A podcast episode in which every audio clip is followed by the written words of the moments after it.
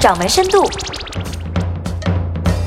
各位掌门，大家好，欢迎您和我一起来到今天的掌门深度。最近和很多掌门沟通的时候，大家都无一例外的说到了最近都在忙着开会。毕竟年终过半啊，大家都会觉得是时候来总结一下，布置一下任务，然后来细数一下自己的业绩情况。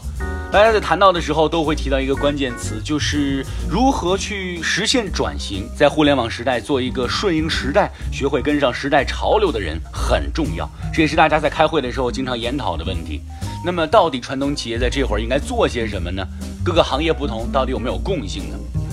著名的管理学大师德鲁克认为，战略不是去做未来的事情，而是因为未来在现实中是不存在的。战略是现实的事情，做得更具有未来的意义而已。举一个例子来说，米其林作为世界的轮胎巨头，他们不会去做表层的运作市场的策略，以维持短期业绩的增长，而是要做深化商务活动领域的结构。从深度分析的方式转向社区商务模式，用一套系统解决方案来构架供求一体化的关系体系。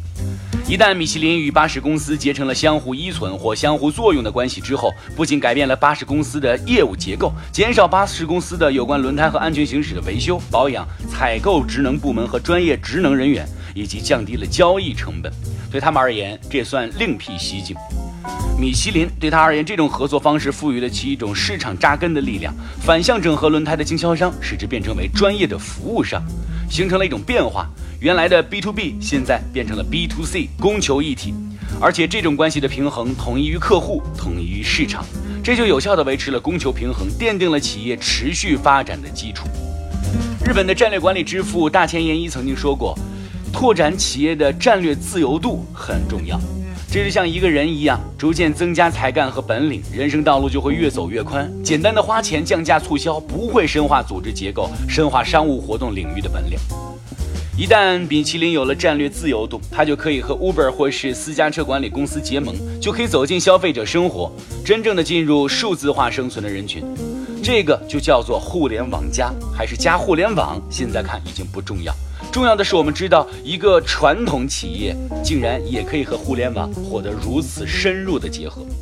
您正在收听的是《掌门深度》。眼下诸多企业都会研讨如何把业绩导向转向战略导向，只会花钱去找营销大 V、策划大咖、公关杀手、点子大王，来自疯狂的炒作，提高业绩，最终能够走向的却是下一次不知道在哪里的营销方向。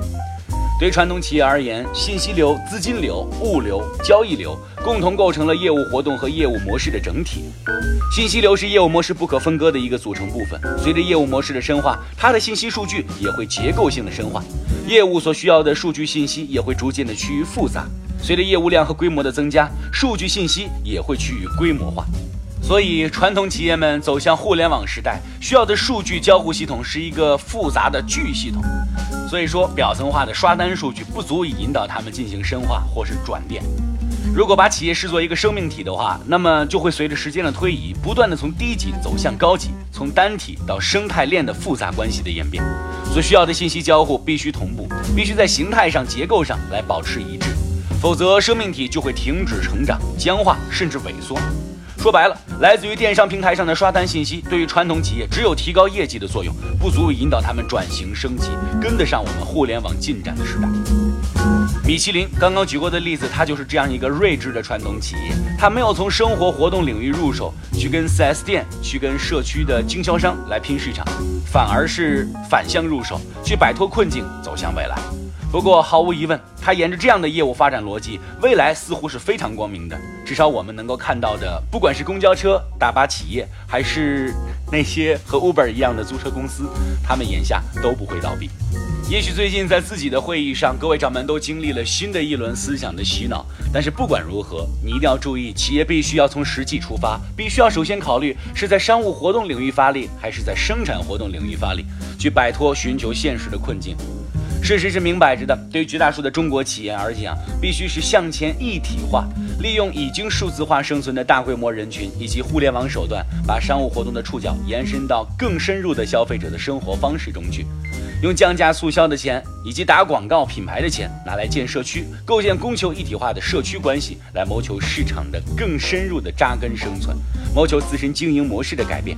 企业是生态链上的一个生命体，它更接近演变和演化的规律。如果我们用版本升级的概念去思考企业的问题，一定会犯教条主义的错误，忽略很多处理供求矛盾的机会和手段。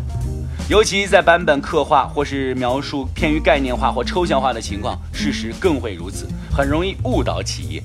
不管我们现在看到被我们当做模板的德国公司，还是日本公司，亦或是华为，他们现在所呈现出来的状态，不是一种被人为设计的版本，而是持续进阶改进的一种状态。当你看到那一刻起，它实际上已经又发生了改变。